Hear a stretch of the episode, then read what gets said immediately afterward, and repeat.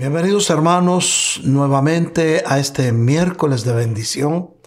Hoy nuevamente mis hermanos tenemos el privilegio de poder llegar hasta sus hogares y poder llevar esta palabra que esperamos que sea Dios hablando directo a su corazón. Hoy nuevamente mis hermanos vamos a preparar nuestros corazones y vamos a dar un tiempo para alabar al Señor. Adelante alabanza.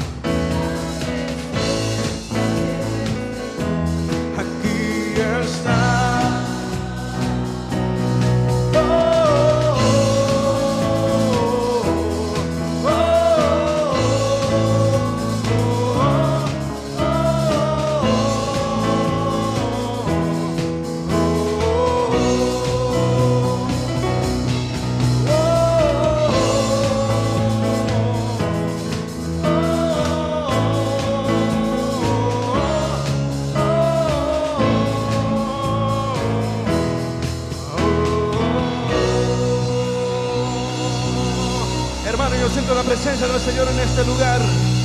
Y Él está a punto de visitarnos. Y Él está a punto de hacer milagros. Y Él está a punto de hacer algo grande en esta tarde. Alábale.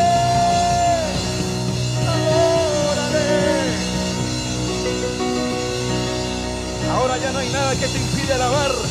Las cadenas son rotas, han sido rotas. Los lazos, los chumos. Somos libres. Oh, mi Señor. Sí, Señor.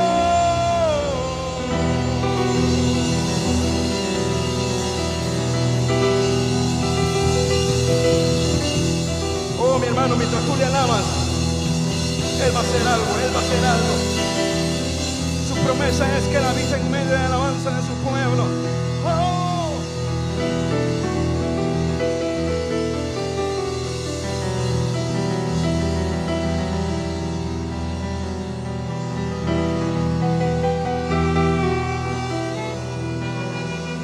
presencia del Señor aquí está. Hay libertad.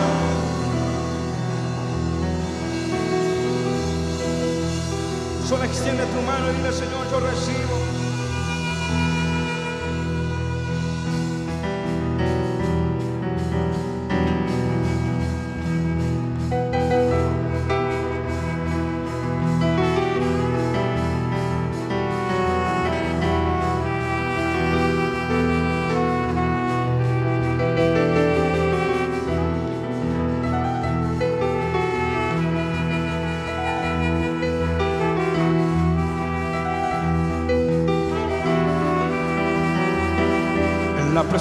Del Señor hay libertad, libertad, libertad. En la presencia del Señor hay libertad, libertad, libertad. En la presencia del Señor hay libertad, libertad, libertad. En del Señor hay libertad, libertad, libertad. ¿Libertad para qué? De anunciar las victorias de Cristo. Libertad de anunciar las victorias de Cristo. En este lugar hay libertad, libertad, libertad de alabar. En la presencia del Señor hay libertad.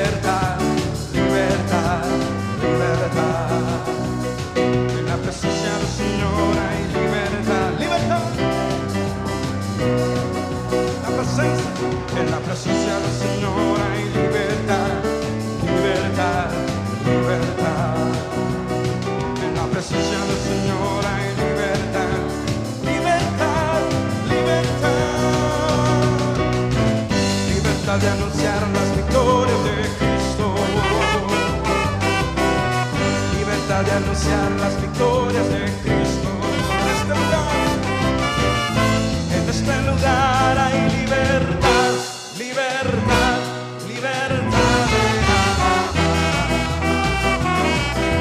casilla señora y libertad.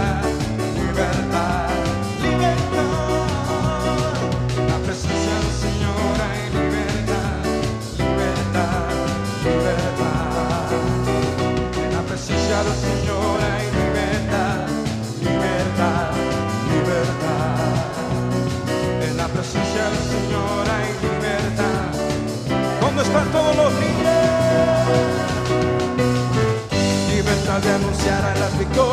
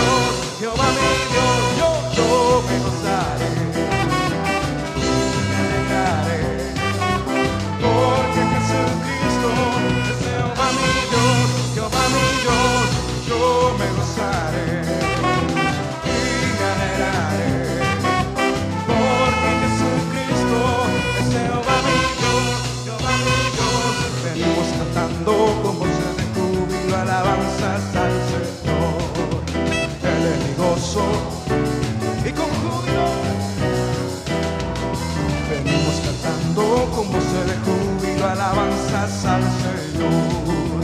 Él es mi gozo, Él es mi fuerza y con júbilo.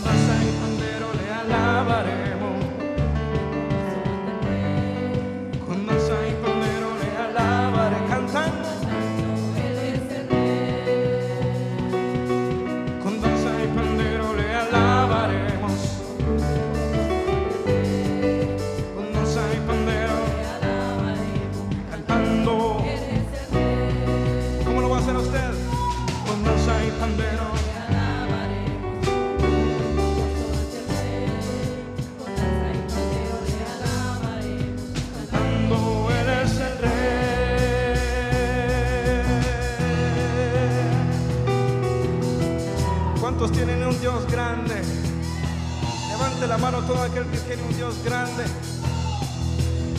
Y ahora dígale, Señor, me voy a gozar en tu presencia, porque tú has sido muy bueno conmigo. Grande es el Señor, maravilloso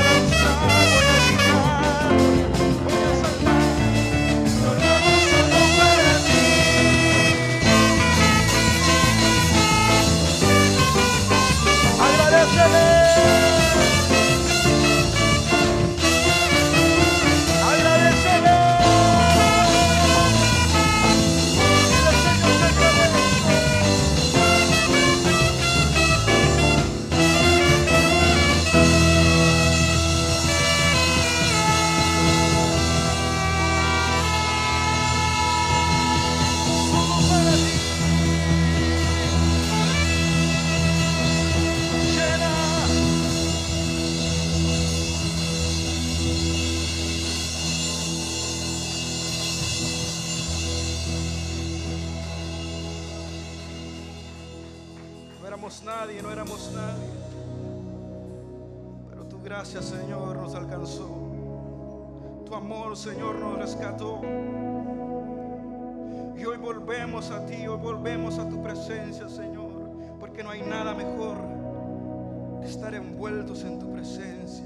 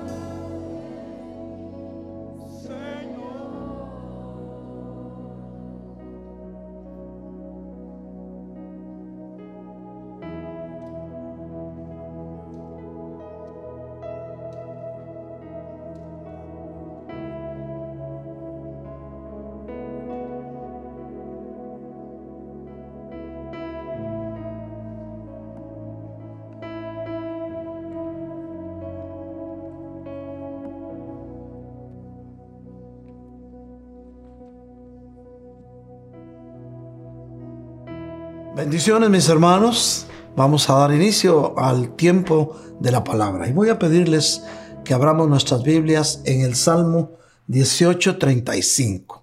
Y leemos la palabra de Dios con respeto porque sabemos que es Dios el que nos habla a través de las sagradas escrituras. Y dice así, tú me has dado también el escudo de tu salvación. Tu diestra me sostiene y tu benevolencia me engrandece. Amén, Padre Santísimo. Gracias por esta palabra. Te rogamos, Padre, que hoy también nos des ese espíritu de sabiduría para conocer mejor y entender mejor tus propósitos, Señor. Háblanos, Señor, habla a tu pueblo y permite, Señor, que podamos hoy recibir lo que tú quieres que recibamos. Que con tu palabra, Señor, con este mensaje, Señor del cielo, tu pueblo pueda salir feliz, reconfortado, sabiendo que tú estás con ellos, si ellos siguen tus estatutos y mandamientos, si te obedecen, pues. Gracias, Padre, porque tú hablas a tiempo y fuera de tiempo. Amén y amén. Amén, mis hermanos, cuando dice la palabra, tú me has dado también el escudo de tu salvación.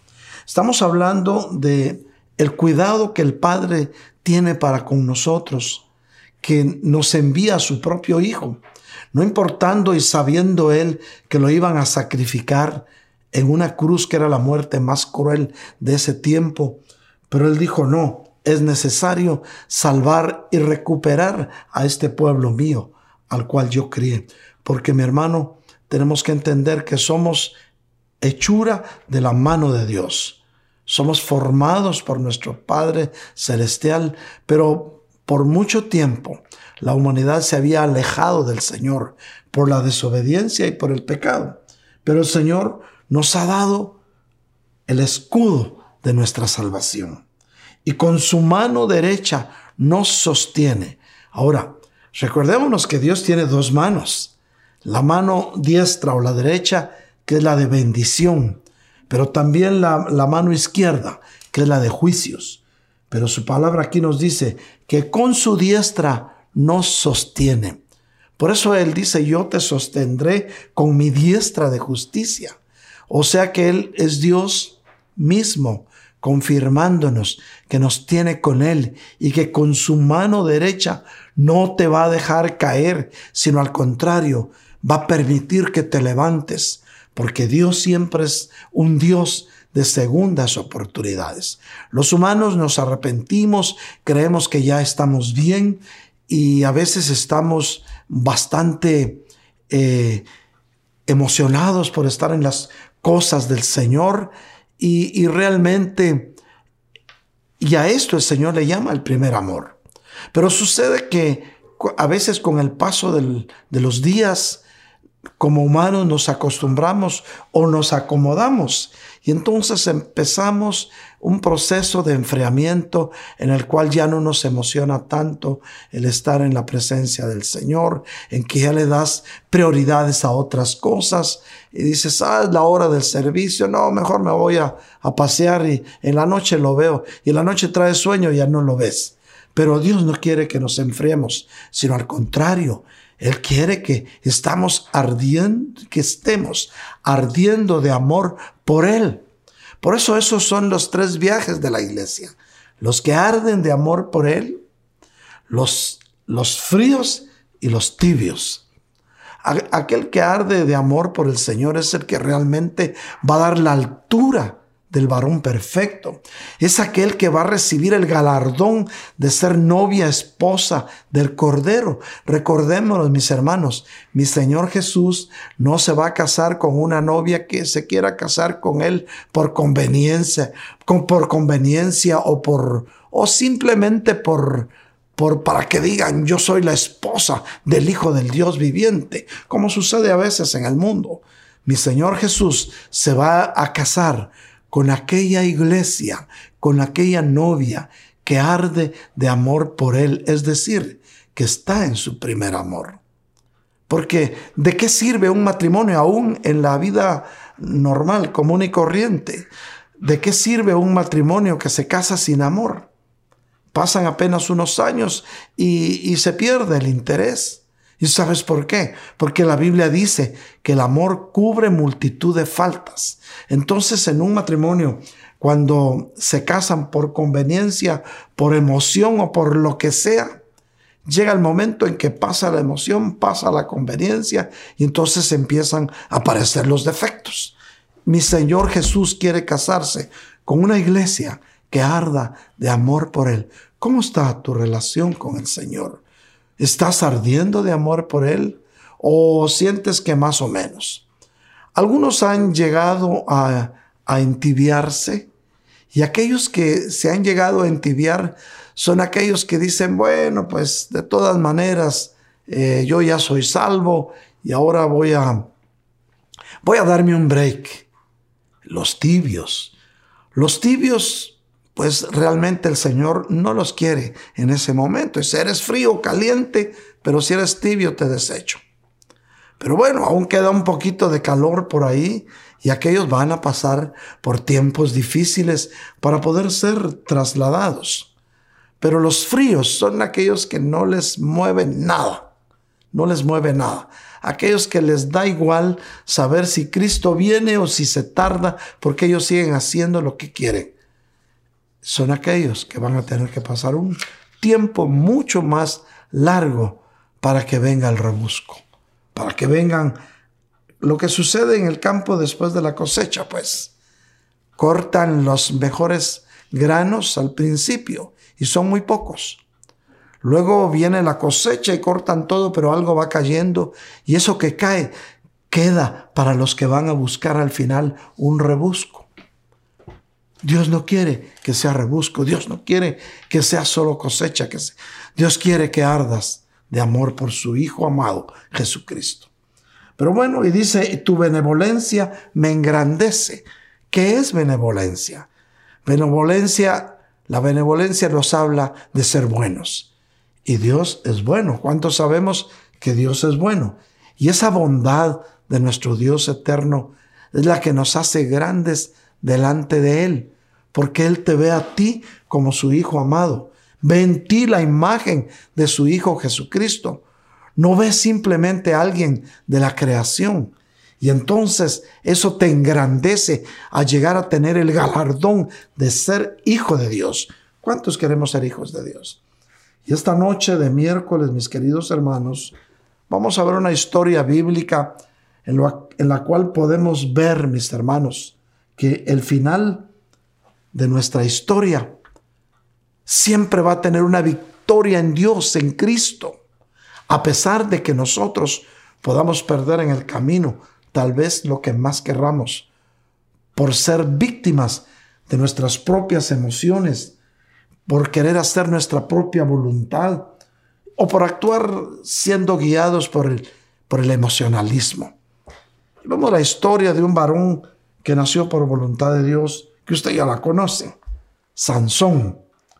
Bueno, usted sabe que, bueno, conforme el desarrollo de este mensaje vamos a ir, vamos a ir viendo un poquito más de la vida de Sansón, pero yo quiero leerles un final de Sansón en el que se cumplieron los propósitos de Dios en él, aunque él perdió dos ojos. No pierdas los ojos por actuar emocionalmente, mi hermano. Nunca seas víctima de tus propias emociones, de tus propias inclinaciones, aún de tu amor propio. Muchos se quieren mucho a sí mismos y dicen, no, pero ¿cómo me voy a quitar el gusto de tal cosa? ¿Ok? Ve y, y haz como quieras, pero no esperes al final un galardón. Dios va a cumplir sus propósitos en ti, pero en el camino te va a hacer llorar. Bueno, vemos entonces el final de la historia de Sansón, pero luego vamos a ver por qué sucedió todo esto.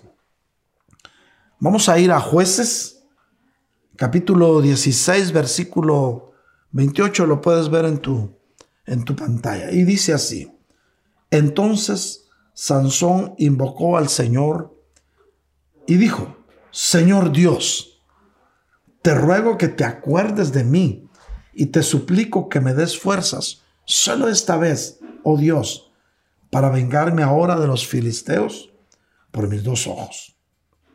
Mis queridos hermanos, Dios nos creó a todos con un propósito maravilloso desde antes de la fundación del mundo. Lo hemos venido repitiendo muchas veces porque Dios quiere que lo entendamos. Pero sus pensamientos respecto a ti, respecto a nosotros, mis queridos hermanos, son los mejores y van a, y van a procurar siempre el mayor bien para ti y para aquellos a los que tú amas.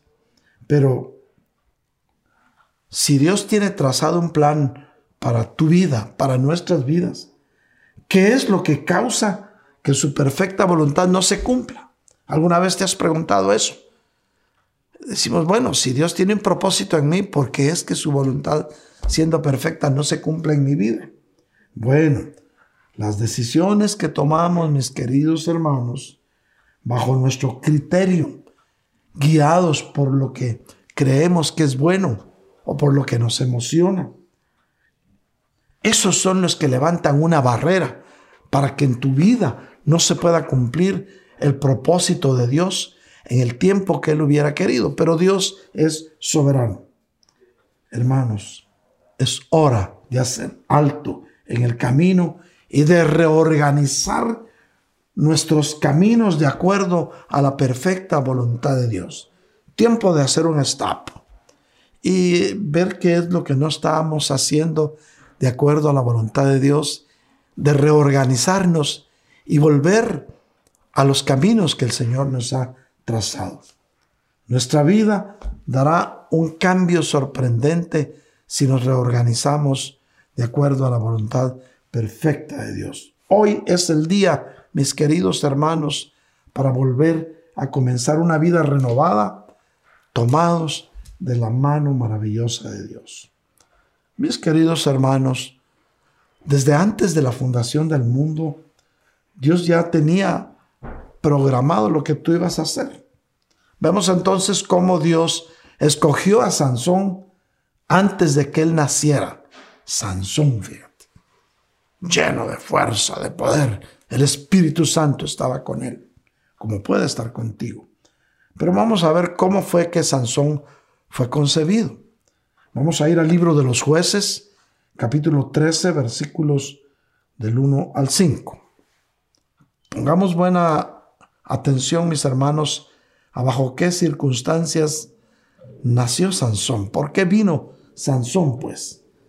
Bueno, dice así, los israelitas volvieron a hacer lo malo ante los ojos del Señor.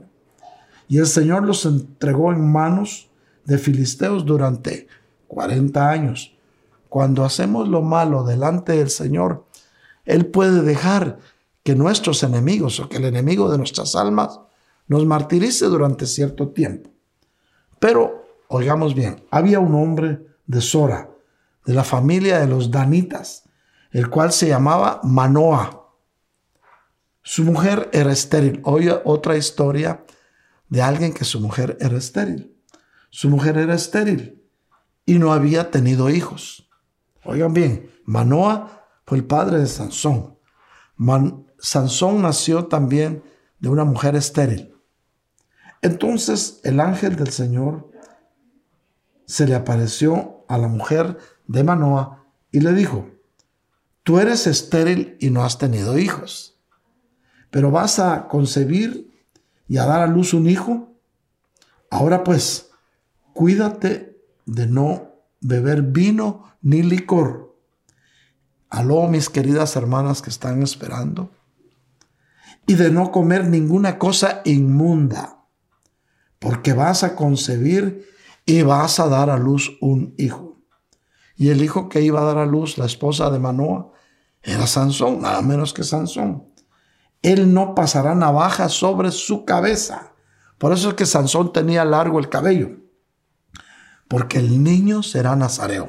El voto nazareo era un voto que hacían los padres para los hijos y era el nunca rasurarles la cabeza, sino dejar que el cabello les creciera.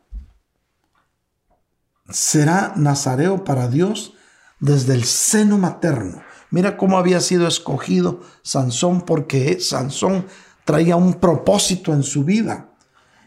y él comenzará a salvar a Israel de las manos de los filisteos. Mis queridos hermanos, Dios tiene una misión para cada uno de sus hijos. Y tú eres hijo, tú eres hija. Dios tiene una misión para ti. Vemos entonces, los filisteos habían dominado Israel por 40 años, mis hermanos. Y Sansón nació a pesar de que todo estaba en su contra. Así sucede cuando Dios tiene un propósito. Para los humanos parece que las cosas fueran imposibles. Y viene Dios, el autor de lo imposible, pone su mano divina y las cosas suceden. Y entonces, mis hermanos, había un propósito por el cual Sansón iba a nacer.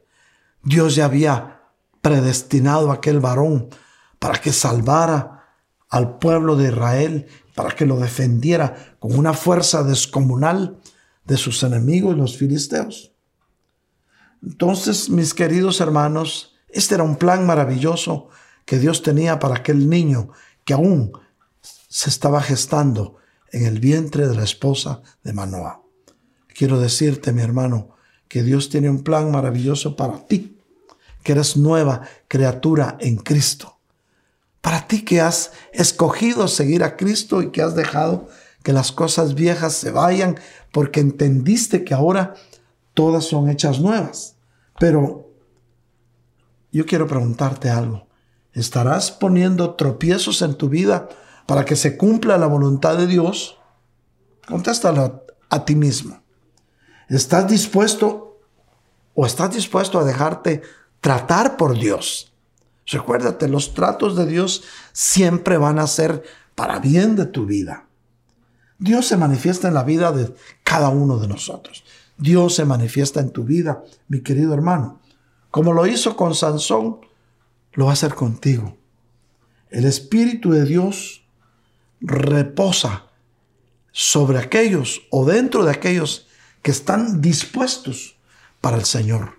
Oye bien, el Espíritu Santo reposa en aquellos que están dispuestos para servirle al Señor. ¿Cómo está tu disposición de servirle al Señor? Hay pueblo de Dios por los cuales estamos orando. Yo te pido que me ayudes a orar para que no se enfríen, para que se avive ese fuego dentro de ellos y vuelvan a su primer amor.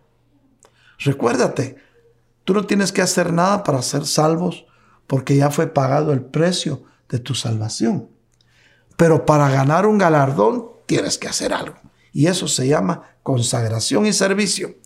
Si nos consagramos para el Señor y le servimos, Dios va a cumplir esos propósitos en ti y, y como consecuencia de dejar que en ti se cumplan los propósitos eternos de Dios, Dios te va a bendecir sobreabundantemente como lo ha hecho con muchos.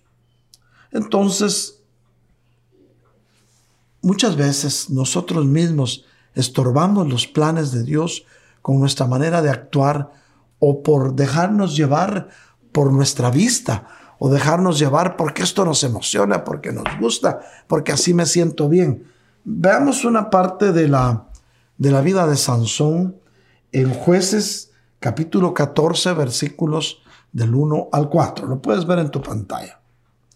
Sansón descendió a Timat y vio allí a una mujer de las hijas de los filisteos. Oiga bien, Sansón descendió a una ciudad y vio a una mujer filistea. Recuérdate, los filisteos eran los que habían estado fastidiando al pueblo de Israel por 40 años. Cuando regresó Sansón de haber ido a dar la vuelta por Timat, se lo contó a su papá y a su mamá. Y le dice, vi en Timat, que era una ciudad filistea, a una mujer de las hijas de los filisteos. Ahora pues, tómenmela a mí por mujer. Miren lo que se le antojó, una filistea. Es como que si tú un día te das una vuelta por un lugar donde vas a ver damas que no son cristianas. Y ves una y te gusta y regresas a decirle a tus papás, oye, fíjate papá y mamá que yo vi una muchacha y me gustó mucho. ¿Por qué no la van a pedir para mi esposa? Justamente eso fue lo que hizo Sansón. Y los papás, desde luego, no les gustó, porque ellos sabían el propósito por el cual Sansón había nacido. Había nacido contra viento y marea, como muchos de nosotros nacimos contra viento y marea, mis queridos hermanos. Y le dijeron los papás, le respondieron, no hay mujer entre las hijas de tus parientes o entre todo nuestro pueblo para que vayas a tomar mujer de los filisteos incircuncisos. Joven, que me escuchas, varón de Dios que está soltero, no te fijes en las filisteas, porque te pueden arrastrar a donde no quieres ir. Te pueden llevar a servirle a otros dioses. No te fijes. es como que si a ti te dijeran hoy, no hay muchas muchachas bonitas en la iglesia o en las iglesias de nuestra misión, como para que vayas a buscar a otro lado. Aló muchacho, aló muchacha, porque les habla a los jóvenes en general. Algunos están poniendo los ojos en filisteas muchachas del mundo. Y algunas jovencitas están poniendo los ojos en muchachos del mundo. Y eso te puede causar mucho daño con el paso del tiempo. Pero Sansón dijo a su padre, miren cómo estaba siendo víctima de sus emociones Sansón. Como muchas veces nosotros podemos ser víctimas de nuestras propias emociones. Y Sansón le dijo a su papá, dijo, pa, tómala para mí porque ella me agrada. Como quien dice, no importa que no sea de las nuestras, pero ella me, me cae bien, me agrada. Yo, yo la quiero para mí. Lo que muchos muchachos dicen, hijo, ya te diste cuenta que no es cristiana. Ya te diste cuenta que cuando, si te casas con ella, cuando nazcan tus hijos te van a llevar a que los bautices de otra forma. O ya te diste cuenta que si no es cristiana, te va a llevar al dancing. Y ahí puedes tener muchas tentaciones. Sin embargo, no, papá. Ella me gusta. Bueno, su padre y su madre no sabían que esto era del Señor, porque él buscaba ocasión contra los filisteos. pues en aquel tiempo los filisteos dominaban Israel hermanos míos, nuestros caprichos. Esto fue un capricho que estaba haciendo Sansón. Nuestros caprichos podrían retardar la bendición de Dios, pero nunca pueden dejar que se cumpla.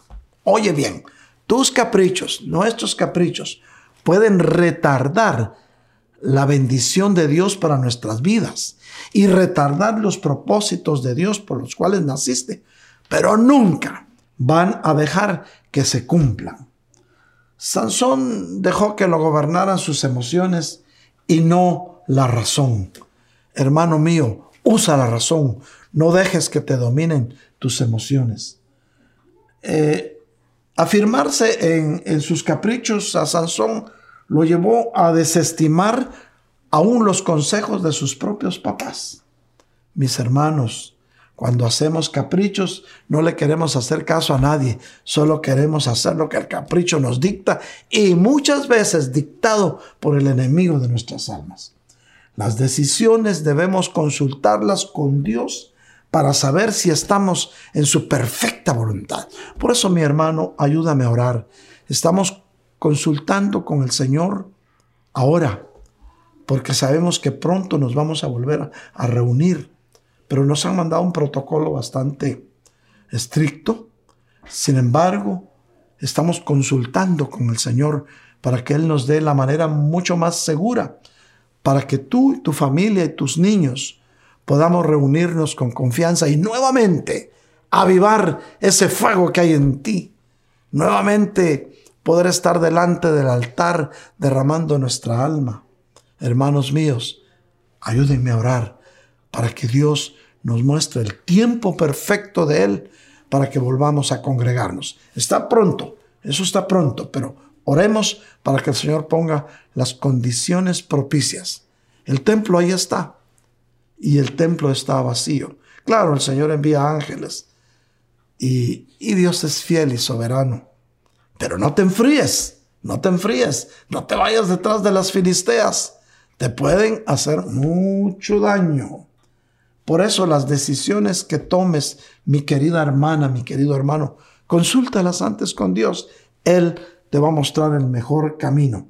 Por eso necesitamos dejar, mis queridos hermanos, que Dios obre sobre nosotros. necesitas dejar que Dios obre sobre ti, sobre tu vida, como Él quiera. Porque Él siempre va a querer lo mejor para ti. ¿Cuánto lo recibimos? Si lo recibes, dale un aplauso al Señor ahí donde estás. Una garantía del fracaso, mis hermanos, es obrar por nuestras propias fuerzas, no en las de Dios. Y muchas veces hasta podemos estar en el lugar equivocado haciendo lo que no nos conviene. Porque oye bien esto, mi querido hermano, mi querida hermana, jóvenes que me escuchan. En el lugar equivocado te vas a exponer al peligro. Por eso el lugar equivocado te va a llevar siempre a un fracaso. Veamos lo que le pasó a Sansón. Vamos a ver otro pasaje más de la vida de Sansón. Vamos a ir nuevamente a jueces, capítulo 16, versículos del 1 al 3. Aparece en tu pantalla. Sansón fue a Gaza y ahí vio una ramera y se llegó a ella. Entonces fue dicho a los de Gaza. Gaza era una ciudad filistea. Sansón ha venido acá. Imagínate cómo lo esperaban para vengarse. Y ellos cercaron el lugar y se apostaron a la puerta de la ciudad toda la noche acechándolo para que él saliera. Y estuvieron callados toda la noche y dijeron, esperemos hasta que amanezca, entonces lo mataremos. Pero Sansón permaneció acostado hasta la medianoche. Y a la medianoche se levantó y tomando las puertas de la ciudad con los dos postes, las arrancó junto a las trancas esas puertas eran bien pesadas, mi querido hermano, porque eran de metal. Y las tomó con sus dos manos. Las arrancó pues las puertas. Y entonces las echó sobre sus hombros y las llevó hasta la cumbre del monte que está frente a Hebrón. Como quien dice, miren, aquí está su mero papá que tiene fuerzas. Y Sansón les demostró a los filisteos que su fuerza no tenía límite. Muchas veces estamos muy empeñados, mis queridos hermanos, a demostrarle al, mundo, a la gente que no quiere saber nada de Cristo, que por nuestras propias fuerzas estamos aquí. Y mi hermano, si estás en el lugar que estás, si estás bendecido o bendecida como estás, es por la voluntad de nuestro Padre que está en los cielos. Él es el que te da vida abundante. Él es el que te colma de sus favores. Él es el que te guarda. Él es el que con su mano derecha te defiende y te bendice. Alguien puede decir amén. Pero bueno, el cristiano nacido de nuevo no puede dejarse arrastrar por sus pasiones. ¿Dónde están los cristianos nacidos de nuevo? No estoy hablando de ninguna religión. Estoy hablando de un estilo de vida. El cristiano nacido de nuevo tiene un estilo de vida diferente al que hay en el mundo. No podemos jugar con la santidad porque corremos peligro. Ah, es que yo soy santo en la iglesia y un diablo afuera. No, tu actitud debe ser la misma, tanto dentro de la iglesia a la que vayas, como afuera con tus hermanos que encuentras. Un problema de Sansón era dejarse arrastrar por las emociones en el, en el momento de tomar decisiones. Fíjate bien, el problema de Sansón era dejarse arrastrar por las emociones en el momento de tomar decisiones. ¿Cómo la ves?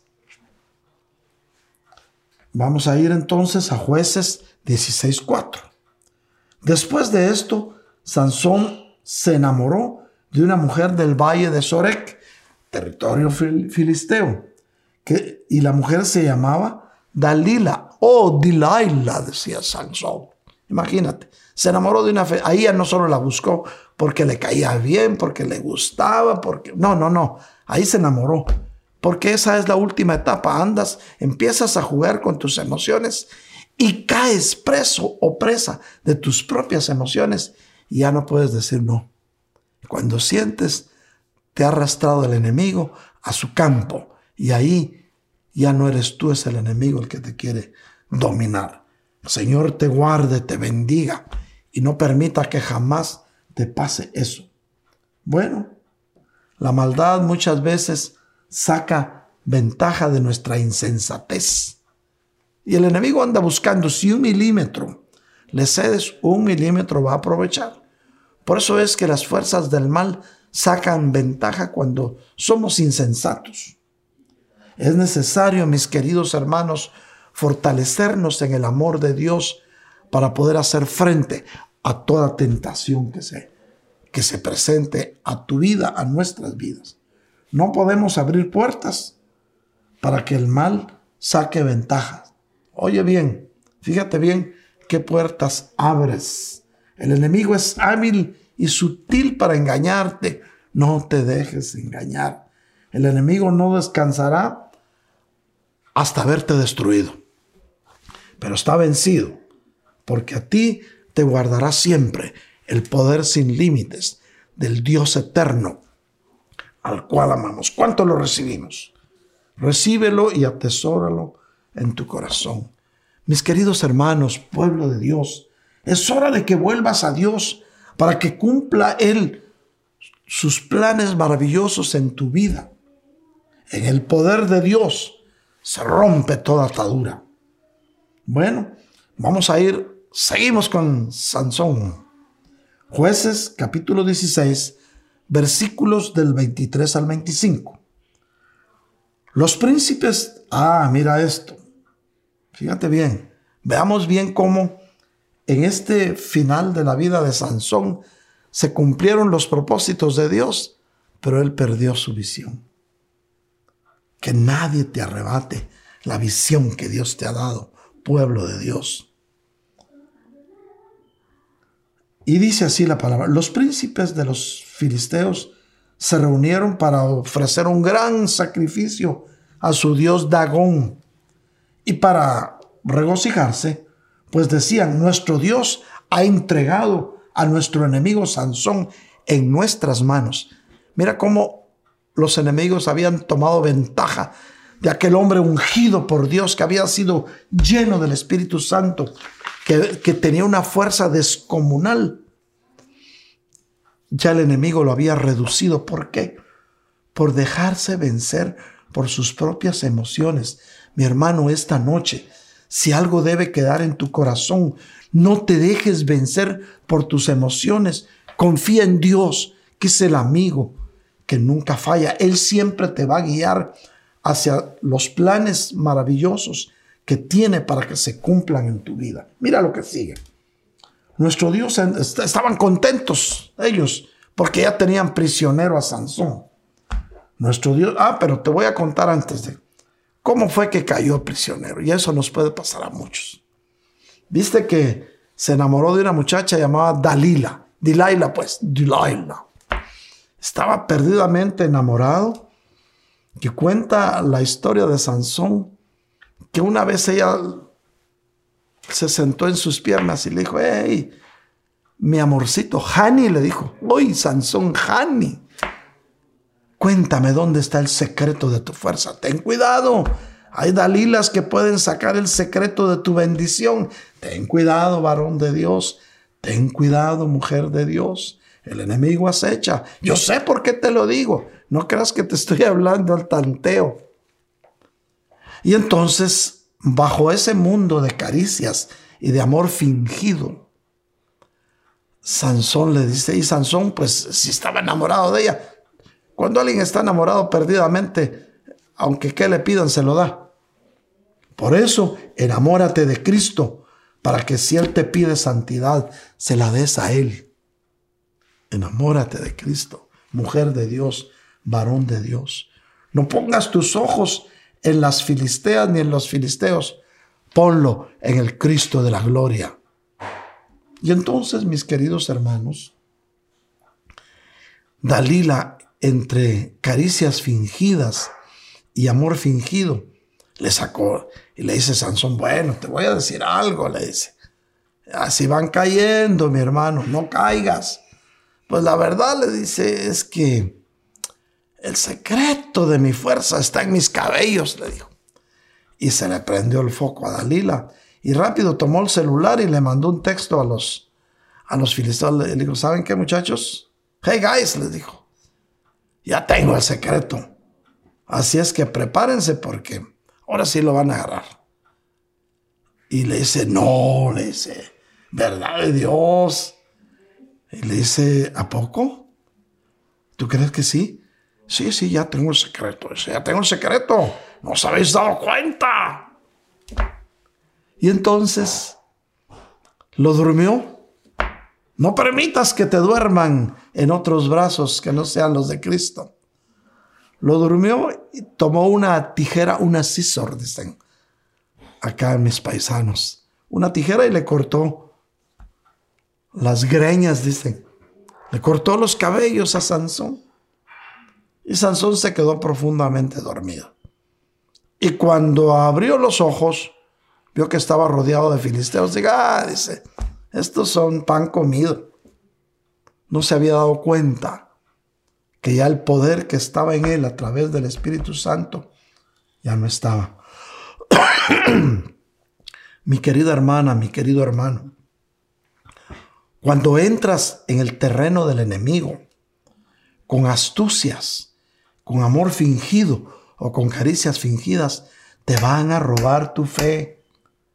Y entonces vas a creer que tienes la protección que tenías cuando te cubrías con la sangre de Cristo, cuando decías en el nombre de Jesús. Y quizá vas a estar rodeado de enemigos. Y aunque tú reprendas, más rápido se van a venir. No permitas que esto suceda. Si te lo estoy diciendo, es para que te recuerdes si un día caes en una tentación, para que de ahí te levantes y vuelvas en sí y le digas, Padre, he pecado contra el cielo y contra ti, pero aquí estoy arrepentido. Y dice la Biblia que si pecamos y nos arrepentimos de corazón, Dios es fiel y justo para perdonarnos. Pero entonces, ¿sabes qué? Como ya no tenía fuerza, que ellos lo agarraron y para vengarse de todo lo que les había hecho. Una vez mató un montón con una mandíbula de burro, imagínate. Ni siquiera con una con un fusil Galil, con una mandíbula de burro, mató un montón de, de filisteos. Claro, los otros querían vengarse de él, pues nadie tenía la fuerza que él tenía, pero ahí ya lo tenían doblegado. Entonces vinieron y le sacaron los ojos y lo tenían amarrado por ahí para, eh, para eh, divertirse. Pero mira lo que pasa. Yo quisiera, mi hermano, que esta noche podamos entender cómo a pesar de que nosotros queremos estorbar los planes de Dios por nuestras emociones, Dios siempre los va a cumplir porque Él es todopoderoso. Vamos a, a seguir leyendo entonces jueces 16 del 23 al 25. Nuestro Dios ha entregado a nuestro enemigo Sansón en nuestras manos. Cuando la gente lo vio, alabaron a su Dios Dagón pues decían, nuestro Dios ha entregado en nuestras manos a nuestro enemigo, al que asolaba nuestra tierra y multiplicaba nuestros muertos. Y cuando estaban bien alegres, dijeron, llamen a Sansón para que nos divierta. Miren cómo el mundo después de que te agarra y que te destruye, se burla de ti. No permitas que eso suceda en tu vida. No te apartes de los caminos del Señor. No te enfríes, pues, aviva el fuego que hay en ti, dice la palabra. Y cuando estaban bien alegres, imagínate por qué estaban alegres. Llamaron a Sansón para que los divirtiera. Llamaron pues a Sansón de la cárcel y él los divertía y lo pusieron de pie entre las columnas.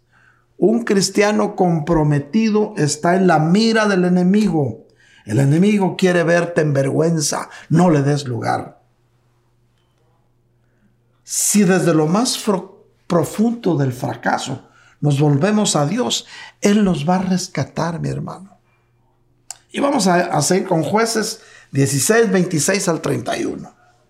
Entonces, mira bien, ya lo tenían divirtiéndose ahí con él porque estaba ciego. Y, en fin. Entonces Sazón dijo al muchacho que lo tenía de la mano, Alguien lo tenía que guiar porque en ese tiempo no habían inventado que los ciegos llevaran un bordón o un sensor. Y le dijo, déjame tocar las columnas sobre las que el edificio descansa para apoyarme en ellas. Mira pues. Eh, y sobre la azotea había como tres mil hombres y mujeres mirando mientras Sansón los divertía. El mundo se quiere divertir cuando te ven vencido. Entonces Sansón invocó al Señor y dijo, mira, en el momento más difícil de la vida sobre la tierra de Sansón, cuando todos hubieran dicho que Sansón era un fracaso, que la misión por la cual había sido creado estaba fracasando, que no se había cumplido. En ese momento, Sansón clamó a Dios. En el momento más difícil de tu vida, clama a Dios y Él te va a responder. Alguien puede decir amén. Y entonces, Señor, te ruego, te acuerdes de mí y te suplico que me des fuerza. Mire cómo vino Sansón ya humillado. Te suplico que me des fuerza solo esta vez, oh Dios, para vengarme ahora de los filisteos por mis dos ojos. Mira, Sansón no entendía el propósito por el cual Dios lo había creado. Él sabía que tenía fuerza, sabía que destruía a filisteos, pero le daba rienda suelta a sus emociones y a, los deseos de la carne. Eso te puede hacer caer. Repréndelos en el nombre de Jesús. Y bueno, Sansón palpó las dos columnas, tocó las dos columnas, dijo, ah, sí se puede. Del medio sobre las que el edificio descansaba y se apoyó contra ellas, con su mano derecha sobre una y su mano izquierda sobre la otra. Y dijo Sansón, muera yo con los filisteos. Era, el final de su vida. Y se inclinó con todas sus fuerzas, y el edificio se derrumbó sobre los príncipes y sobre todo el pueblo que estaba en él. Miles, tres mil hombres había arriba en la azotea y cuántos más habría dentro. Así que los que mató al morir fueron más que los que había matado durante su vida. Miren cómo se cumplió el propósito de Dios. Sansón nació y fue dotado de una fuerza descomunal para que el pueblo de Israel pudiera defenderse de sus enemigos. Mató muchos en vida, pero en el último momento se cumplió el propósito de Dios y mató miles. Entonces descendió. Y pues claro, así los que mató al morir fueron más que los que había matado durante su vida. Se cumplió el propósito de Dios ¿Cómo la ves? Entonces descendieron sus hermanos y toda la casa de su padre, y tomándolo, lo llevaron y lo sepultaron entre Sora y Estaol en la tumba de Manoa. Su padre había muerto. Su padre Sansón, su padre Sansón había juzgado a Israel por 20 años. Recuérdese que Sansón estuvo en el tiempo de los jueces. Hermanos, es necesario mis queridos hermanos, que podamos reconocer nuestros errores y volver nuestra mirada hacia el Dios que te ama. El reconocer que estamos equivocados, mis hermanos, en nuestra manera de actuar, eh, es el paso más grande que como cristianos nacidos de nuevo podemos dar, con decisiones acertadas, mis queridos hermanos. Al final de la historia de Sansón, fíjate, mi hermano, al final de la historia murió, pero murió cumpliendo el propósito de Dios. Pero si sus decisiones hubieran sido acertadas, el final de la historia de Sansón hubiera sido de victoria, mi hermano, para él. Pero el propósito de Dios se cumplió. Así es que, por si tú creías que en ti no se iban a cumplir el propósito de Dios, sí se va a cumplir, aunque tú los estorbes. Lo único es que si se cumple en ti, estando tú en el haciendo la voluntad de Dios, tú vas a tener un final de victoria. O y porque no va a ser final, final aquí en la tierra. Y la victoria mayor, la vida eterna, mi hermano. Hermanos míos, hoy es tiempo de buscar el rostro del Señor. Y debemos estar seguros, mis queridos hermanos, que si lo buscamos, lo vamos a encontrar. Hermanos míos, pueblo de Dios, la decisión de seguir en la ruta del fracaso no es más que tuya. Tú puedes cambiar esa ruta. Dios quiere lo mejor para ti, pero necesitamos movernos en el centro mismo de la voluntad de Dios y permitirle a nuestro Dios que Él obre y que Él guíe tus pasos. La historia de Sansón hubiera sido diferente, mis hermanos, en caso de que Él hubiera ordenado su caminar de acuerdo al plan de Dios, pero se dejó llevar por sus pasiones, por las mujeres, pues.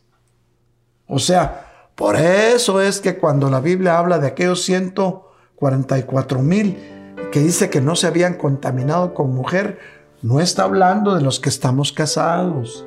No, porque el matrimonio fue instituido por Dios y es bendición. Está hablando de que aquellos que salen a hacer lo que hizo Sansón, ya para qué te digo más.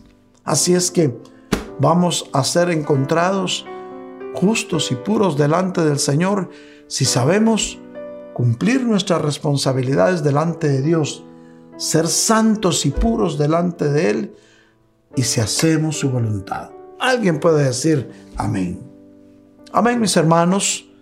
Déjame orar por ti. El tiempo ha transcurrido y es el momento en que el Señor me pone que empiece a interceder por ti, por tu vida misma. Padre Santísimo, en el nombre de Jesús. Esta noche de miércoles, tú ves a tus hijos que esta noche están atentos a tu palabra, Señor. Bendice sus vidas. Quita de ellos toda tentación, Padre amado, y guárdalos de que puedan caer en las redes de sus propias emociones. Haz que en ellos, Padre amado, se cumplan tus propósitos en el buen camino por el cual tú quieres que ellos transiten. Señor, estórbale el pecado a tu pueblo. Estórbale el pecado a estos jóvenes, Padre. Guárdalos de caer en las redes sociales o en las redes del enemigo. Que caigan, Señor, pero en la red de bendición que es tu reino. Señor, guarda tu pueblo. Guarda estos jóvenes, Padre Santo, porque ellos han sido, nacieron por voluntad tuya, Señor. Guárdalos hoy, Señor, para que puedan perseverar en ti. Guarda a los jóvenes, guarda a los hermanos de la alabanza de esta iglesia, Señor, para que se mantengan puros y para que la alabanza pueda fluir ahora que vamos a volver a reunirnos en, en vivo, presencialmente. Oh Padre Santísimo, ayúdanos a encontrar la mejor forma de volver a reunirnos. Pero sobre todo, Padre, glorifícate en la vida de estas familias, de estos hijos tuyos. Proveles, Señor, sana al que tengas que sanar. Bendice, Señor, sus vidas. Oh Padre, en el nombre de Jesús, esta noche yo te pido, Padre, que te manifiestes a la vida de tus hijos y que les muestres, Señor, que no estás solo, que con tu diestra de justicia, que con tu diestra de misericordia y con tu diestra de poder, ellos van a ser engrandecidos en tu reino. Porque tú nos has dado también, Señor, el escudo de nuestra salvación. Y tu mano derecha sostiene a tus hijos. Reciban esa bendición triple del Padre, del Hijo y del Espíritu Santo. Amén y amén.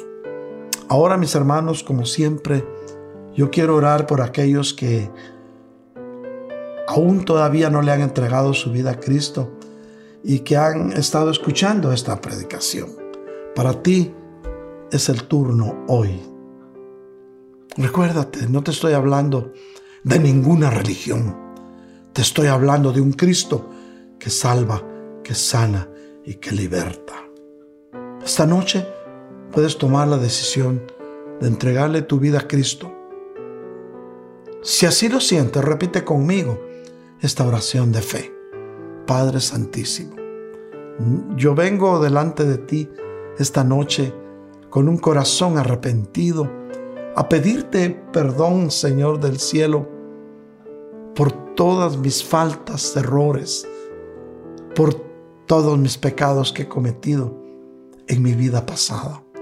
Señor, yo me arrepiento de corazón y te ruego me perdones y me pueda recibir como a uno de tus hijos, Señor. Yo creo con mi corazón y confieso con mi boca que Jesús es mi Salvador y que murió en la cruz del Calvario derramando hasta la última gota de su preciosa sangre para pagar con ella el precio de mi salvación. Lo creo con mi corazón y lo confieso con mi boca. Y te ruego, Señor, me aceptes como a uno de tus hijos. Amén y amén.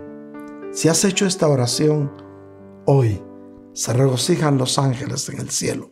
Y para ti ha cambiado la ruta de tu vida. Hoy entras al, al grupo de aquellos que aunque estemos muertos viviremos, porque el Señor nos llama a pasar una eternidad con Él. Y te va a dar paz, felicidad y salud también aquí en la tierra, porque Dios lo que es de Él, Él lo guarda. Él no comparte a sus hijos con el enemigo ni con nadie. Dios es fiel y justo para guardarte. Amén y amén. Asimismo, mis hermanos, esta noche yo quiero agradecer de corazón a algunos hermanos que han invertido en el reino de los cielos. A los hermanos que han aportado diezmos, ofrendas y aportaciones. Que Dios se los bendiga. Pero hoy quiero orar también por aquellos que lo van a hacer. Solo quiero recordarte que cada quien dé como el Espíritu lo proponga en su corazón.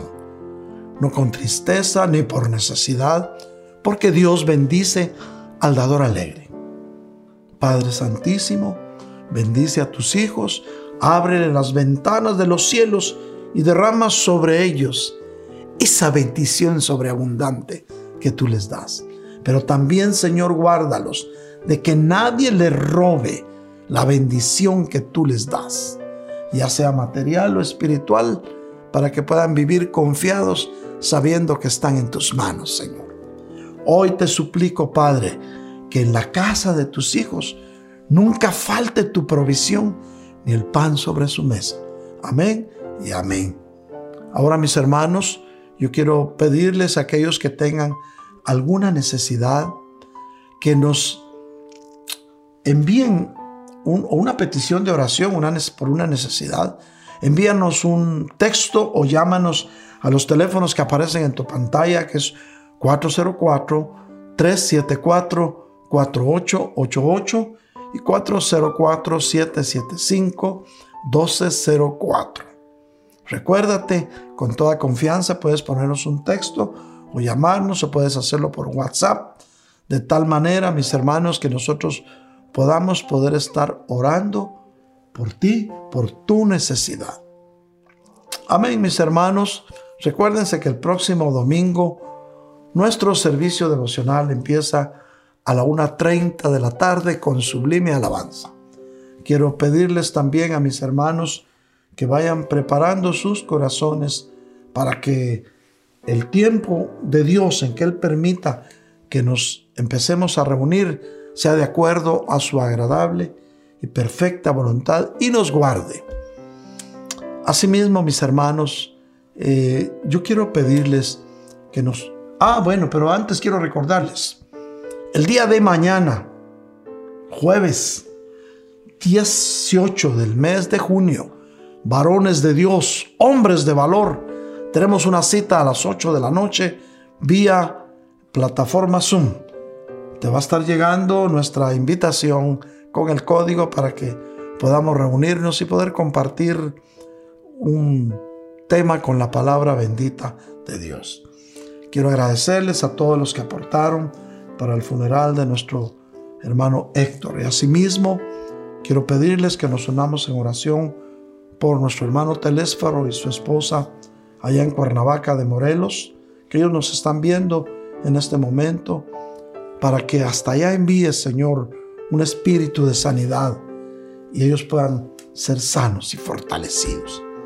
Asimismo, saludamos a los hermanos que en este momento eh, se han conectado. Les agradecemos de corazón el estar pendientes de nosotros y dejamos la invitación en su corazón para el próximo domingo. Hermanas, el día viernes a las 7.30 de la noche se estarán reuniendo nuevamente virtualmente para poder compartir un tema de bendición para sus vidas. Los jóvenes también, Juventud para Cristo. El próximo viernes a las 8 de la noche estarán conectados en su idioma, en inglés, para que puedan recibir también la bendición de la palabra de Dios. Bendiciones pueblo de Dios. Los amamos en el amor entrañable de nuestro Señor Jesucristo. Un abrazo a la distancia. Amén y amén.